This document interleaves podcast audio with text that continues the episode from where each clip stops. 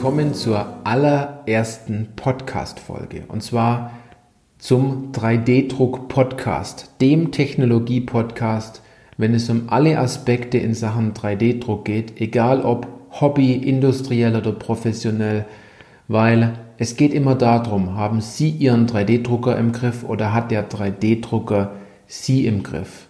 Ich bin Johannes Lutz und ich freue mich total auf diese allererste Podcast-Folge, damit ich hier zu Ihnen sprechen kann.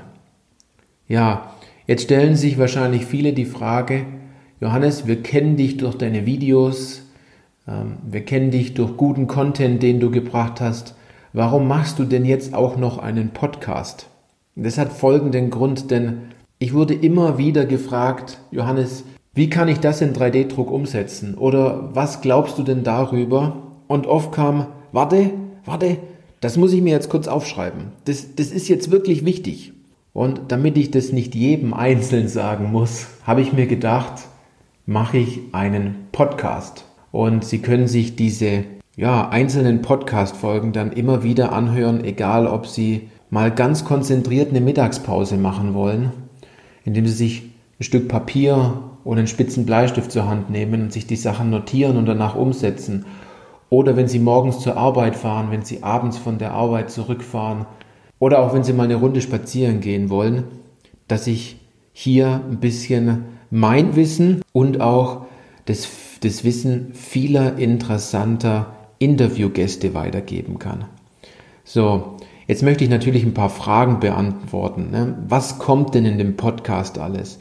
Also ich habe mir hier eine Liste gemacht und ich werde hier einfach mal ein paar Dinge sagen. Und zwar, wir werden die größten Mythen durchleuchten, was das Thema 3D-Druck angeht. Ich habe Tipps und Tricks für Sie, die Sie sich nicht erst selbst ausdenken müssen. 3D-Druck ist ein unglaublich komplexes Thema, wenn man nicht weiß, wo man denn wirklich anfängt und wenn man keinen roten Faden hat. Da geben wir Tipps dazu. Und wir wollen natürlich Klarheit schaffen und ich möchte Ihnen vielleicht von ein paar Fehlern erklären, die viele Kunden gemacht haben oder die auch ich gemacht habe damit sie diese nicht mehr machen. Jetzt stellt sich natürlich noch eine weitere Frage, ja, woher hat denn der Johannes Lutz jetzt sein Wissen und warum erlaubt er sich darüber so zu sprechen und einen Podcast zu machen? Wer mich vielleicht schon ein bisschen länger kennt, der weiß, ich bin schon etwas länger in Sachen 3D-Druck unterwegs und möchte in ein paar Sätzen kurz meine Geschichte erzählen. Ich habe eine Ausbildung gemacht zum Mechatroniker und äh, für mich gab es damals nur die traditionellen Fertigungstechnologien, also Fräsen, Drehen, Blechbiegen, Metallgießen, Kunststoffspritzen. Und ich kannte 3D-Druck gar nicht. Und ich äh, war dann eine Zeit lang für technische Produkte im Außendienst unterwegs, habe aber gemerkt, dass mir in vieler Hinsicht durchaus noch Wissen fehlt, was ich nicht in meiner Ausbildung als Mechatroniker lernen konnte. Und habe dann beschlossen zu studieren und habe mich ganz plump an der Hochschule Aalen eingeschrieben. Die Hochschule Aalen wirbt extrem damit als forschungsstärkste Hochschule hier im Landkreis. Und ich habe mir gedacht, ja, wo ist denn diese, äh, diese Hochschule so forschungsstark? Was gibt es denn neue Dinge? Und habe dann nicht nur die Vorlesungen besucht, sondern bin direkt in die Labore gegangen und habe mir über, überlegt, ja, ich frage die Leute jetzt einfach mal, die Techniker. Ich nerv die jetzt einfach mal ein bisschen. Da hatte ich schon erste, den ersten Fehler äh, eigentlich vorher gedacht. Ich habe mir gedacht, ich nerv die, die Leute einfach, aber die haben mir stundenlang über ihr Thema erzählt. Das war so spannend, was die gemacht haben. Und eines Tages war ich dann im Robotiklabor und dort stand der erste 3D-Drucker, den ich gesehen habe. Und ich habe Bauteile in der Hand gehabt. Äh, das ist der Wahnsinn gewesen, was diese Hochschule in Sachen 3D-Druck macht. Und ähm, dann, als ich dann nach Hause gefahren bin von der Vorlesung, ich habe in der letzten Vorlesung an dem Tag dann auch nicht mehr großartig aufgepasst, weil ich hatte nur noch den Kopf voll mit 3D-Druck. Das Thema hat mich total gepackt. Ja, habe ich mir überlegt, was, was mache ich denn jetzt? Ne? Ich, ich will Bauteile produzieren, und so weiter. Und äh, habe dann einige Firmen angeschrieben und äh, war ein bisschen enttäuscht, dass sich nahezu keiner gemeldet hat, denn Ich war so voller Euphorie. Wahrscheinlich ist in dem, in dem Thema 3D-Druck jeder motiviert und euphorisch in der Sache. Und die haben sich gedacht, ah, schon wieder einer, der uns in der Sache schreibt. Dann habe ich das Thema ein bisschen weiter beobachtet, war auf Messen unterwegs, habe mit Leuten geredet. Und dann stand dieses Praxissemester an in meiner Studienzeit und da habe ich mir gedacht, ja genau, ich suche mir eine Firma, die etwas mit 3D-Druck macht. Viele sagen natürlich, ich muss da viele Bewerbungen schreiben, ich will eine Praxissemesterstelle haben. Ich habe es mir ganz einfach gemacht. Ich habe bei einer Firma angerufen und habe gesagt, ich würde gern in Sachen 3D-Druck bei euch ein Praxissemester machen. Dann kam die Rückmeldung, ja klar, wie viel Euro willst du denn haben? Egal welche Zahl Sie sich jetzt ausdenken, es war zu wenig. Aber der Wert, den ich dort drin gesehen habe, mich mit dem Thema zu beschäftigen, der war unglaublich groß. Danach hat die Firma mir einen Arbeitsvertrag angeboten und bin nicht wirklich der Arbeitnehmer. Ähm, das liegt mir nicht so, sage ich jetzt mal, und habe die Sache abgelehnt. Alle guten Freunde haben gesagt, Johannes, du bist verrückt. Jetzt legt dir jemand hier schon einen super Arbeitsvertrag in den Schoß und du nimmst ihn nicht an. Es war aber nicht mein Ziel, als Arbeitnehmer tätig zu sein sondern ich wollte schon immer, jetzt da, da mich das Thema 3D-Druck so gepackt hat, eine Firma aufbauen und ein bisschen später hat sich die Firma nochmal gemeldet und wir haben gesagt, wir machen was gemeinsam, wir starten gemeinsam eine Firma. Dann war unser Ziel einerseits 3D-Drucker zu verkaufen, dann Beratung in der additiven Konstruktion zu machen, ein paar Bauteile zu drucken. Für mich war der Ansporn nicht nur 3D-Drucker zu verkaufen, sondern eher das zu verkaufen, was man mit einem 3D-Drucker wirklich machen kann. Der 3D-Drucker ist ja nur ein Hilfsmittel, um sozusagen den Traum jedes Laborleiters, jedes Entwicklungsleiters, äh, jeder Person, die etwas Technisches macht, jeder Konstrukteur, Ingenieur in der Sache, der hat ja einen Traum und diesen Traum zu erfüllen, Bauteile, die er heute designt hat, am nächsten Tag in der Hand zu halten und dann noch wir hier in Deutschland ja wirklich sehr maschinenbaulastig sind und vor allem auch im Süden natürlich Bauteile in die Maschine einzubauen, diese Bauteile dort drinnen zu lassen. Jetzt muss ich ein bisschen schmunzeln, na, wenn natürlich ein Bauteil kaputt geht, dann haben Sie ja die Lösung schlechthin. Sie können es in wirklich kurzer Zeit neu ausdrucken und wieder in Ihre Maschine einbauen und müssen nicht auf eine sehr aufwendige Technologie zurückgreifen mit einzelnen Technologiesprüngen oder wenn Sie eine, eine Form fräsen müssen. Ne?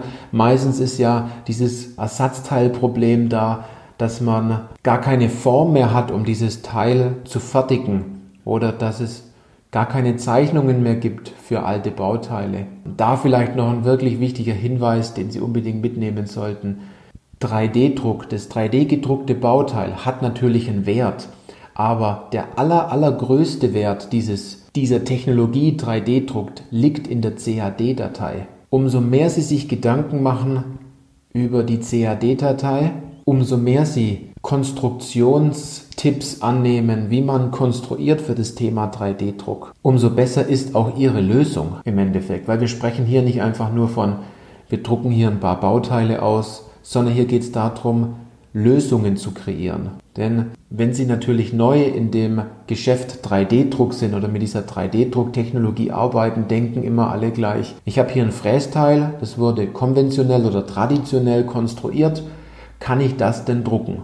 Diese Frage wird mir sehr oft gestellt am Telefon, wenn die Leute anrufen. Ich habe dann immer gesagt, natürlich können Sie das drucken, es macht aber keinen Sinn, dies zu tun, denn wenn es ein sehr einfaches Bauteil ist, aus einem Stück Stahl fräsen können, Sie sind dadurch erstens schneller fertig, und zweitens, sie haben eine bereits bestehende Zeichnung und sie müssen die Sache umsetzen. Dann ist es, dann ist das der einfachere Weg. Wenn sie aber eine wirkliche Lösung für ihr Problem haben möchten, die sie vielleicht auch noch pfiffig lösen wollen, dass ihr Kunde vielleicht sagt, okay, da hat wirklich jemand drüber nachgedacht, ähm, das Bauteil vielleicht länger hält oder sie einen Wettbewerbsvorsprung machen, dann ist 3D-Druck eine, eine wirklich klasse Sache. Jetzt bin ich aber ein bisschen abgeschweift von meiner Geschichte Jetzt denken Sie sich wahrscheinlich, warum soll ich denn diesen Podcast jetzt noch weiter hören? Wir haben natürlich ganz interessante Interviewgäste, die bald kommen werden, die ich schon interviewt habe. Wir haben Checklisten, die ganz interessant für Sie sind. Wir haben Folgen von unterwegs oder auch wir haben eine Folge wie die hier, in dem ich jetzt gerade in meinem Büro sitze zu den 3D-Druckern rüberschaue und zu den vielen Bauteilen. Ich freue mich, wenn Sie sich für den Podcast entscheiden, wenn Sie durchaus hungrig auf Wissen sind in Sachen 3D-Druck, wenn Sie vielleicht die ein oder andere Story hören möchten oder auch den wirklich interessanten Interviewgast freue ich mich ganz arg, wenn Sie uns zuhören hier und wenn wir Tipps weitergeben können. Und wenn Sie mich vielleicht schon etwas länger kennen oder wir bereits schon erfolgreich zusammengearbeitet haben, ich weiß ja nicht, wer den Podcast alles hört jetzt, und Sie den Podcast vielleicht jetzt ganz gut finden und sind gespannt, was was dann noch kommt. Und wenn Sie jetzt mal an Ihre Abteilung denken oder an einen guten Freund oder an einen Kollegen aus dem Studium, aus der Weiterbildung oder aus Ihren Arbeitskreisen und Sie sagen, Mensch, das ist für den auch relevant. Das wäre für den auch was. Vielleicht fällt Ihnen da ganz spontan mal noch jemand ein. Dann würde ich mich freuen, wenn Sie den Podcast weiterempfehlen. Wir haben unter diesem Podcast, besser gesagt in den Show Notes, einige Links hineingepackt und auch einen Link, womit Sie diesen Podcast direkt teilen können. Egal welches Smartphone oder PC Ihr Kollege oder Freund hat, auch er hat die Möglichkeit, über diesen Link dieses Wissen ein Stück weit aufzusaugen. Ich würde mich natürlich ganz arg freuen, wenn Sie vielleicht die erste Folge schon interessant fanden, mir vielleicht auch ein Stück weit etwas zurückgeben möchten, dann freue ich mich natürlich, wenn Sie diesen Podcast bewerten oder wenn Sie sagen, ich habe davon eigentlich eine komplett andere Meinung, dann freue ich mich auch, wenn Sie ein, zwei Sätze dazu schreiben in dem Bewertungsfeld. Wenn Sie vielleicht auch sagen, Mensch, ich habe da ein Thema, das wird mich wirklich mal ganz spannend interessieren, was so ein paar andere Interviewpartner darüber denken. Was tut sich denn in der nächsten Zeit in Sachen 3D-Druck? Auf was muss ich achten? Und wenn Sie dort ein Thema haben, äh, das Ihnen so ein bisschen auf der Seele brennt, dann schreiben Sie mir das einfach. Und das wäre jetzt das Beste, am besten direkt per E-Mail. Ich lese in der Sache alle E-Mails, die dort reinkommen, auch persönlich und antworte Ihnen da und schaue, dass wir auch zu diesen Fragen noch einige gute Antworten bekommen. In diesem Sinne wünsche ich Ihnen natürlich, dass Sie sich mit dem Thema 3D-Druck beschäftigen. Denken Sie immer daran, und das ist jetzt wirklich sehr wichtig, Sie werden es verstehen in den nächsten Folgen, die noch kommen, haben Sie Ihren 3D-Drucker im Griff oder hat der 3D-Drucker Sie im Griff? Machen Sie es gut und bis zur nächsten Folge.